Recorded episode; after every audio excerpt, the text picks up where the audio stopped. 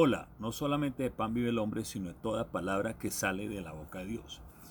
Hoy quiero compartirte una pregunta que leí que me cuestionó y es, la pregunta es, ¿qué estás tú haciendo o dejando de hacer que está reteniendo la bendición de Dios? Es decir, es como que la bendición de Dios fuera una realidad constante en la vida de nosotros, pero a, veces nosotros mismos somos los que lo retenemos. Y quiero compartirte que ayer fue un día muy alegre para mí al presenciar o al ver una boda vía internet ahora como son, de un joven que conocí hace unos años, eh, lo conocí cuando él era adicto a las drogas.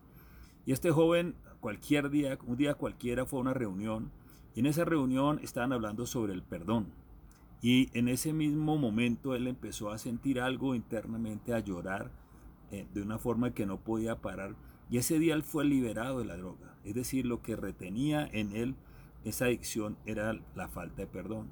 Y a partir de ese momento este joven empezó a querer obedecer a Dios. O sea, estaba tan agradecido con lo que sobrenaturalmente había hecho Dios, que él empezó a ir por diferentes lugares a compartir eso mismo, a querer que las personas eh, se establecieran un proceso continuo cada semana para escuchar estas nuevas, eh, eh, digamos, los principios que hacían que la vida fuera diferente. Y empezó a ir por diferentes ciudades a promover esto porque él, quería que otras personas experimentaran lo que él había perdido, perdón, lo que él había ganado y eh, perdido la droga y ganado la libertad. Y eh, resultó en Brasil, que es donde se casó ayer con una brasilera, Amanda, una mujer hermosa también y, y también muy llena de Dios. Y Santiago, que es este joven que estoy hablando, él después resultó en varias ciudades de Brasil haciendo lo mismo Después tuvo una oportunidad de ir a África, hizo lo mismo.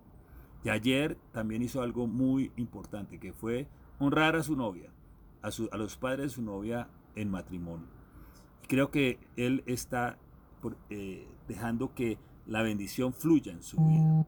Él no está reteniendo cosas que hace que la bendición a veces no fluya. Y ayer lo felicité por eso, porque él estaba haciendo lo correcto. Y creo que hay muchos jóvenes que necesitan oír esto hay muchos jóvenes que por temor o por la moda no están honrando a sus novias, no están honrando a los padres de sus novias y no, no reciben la bendición que deberían estar recibiendo.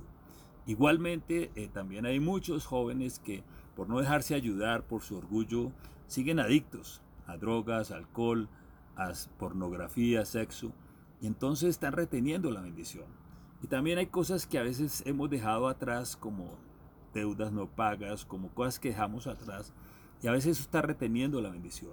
Entonces la pregunta mía hoy, o a veces cosas que Dios te ha dicho que hagas, que ayudes a tal persona y tú mismo estás reteniendo la bendición.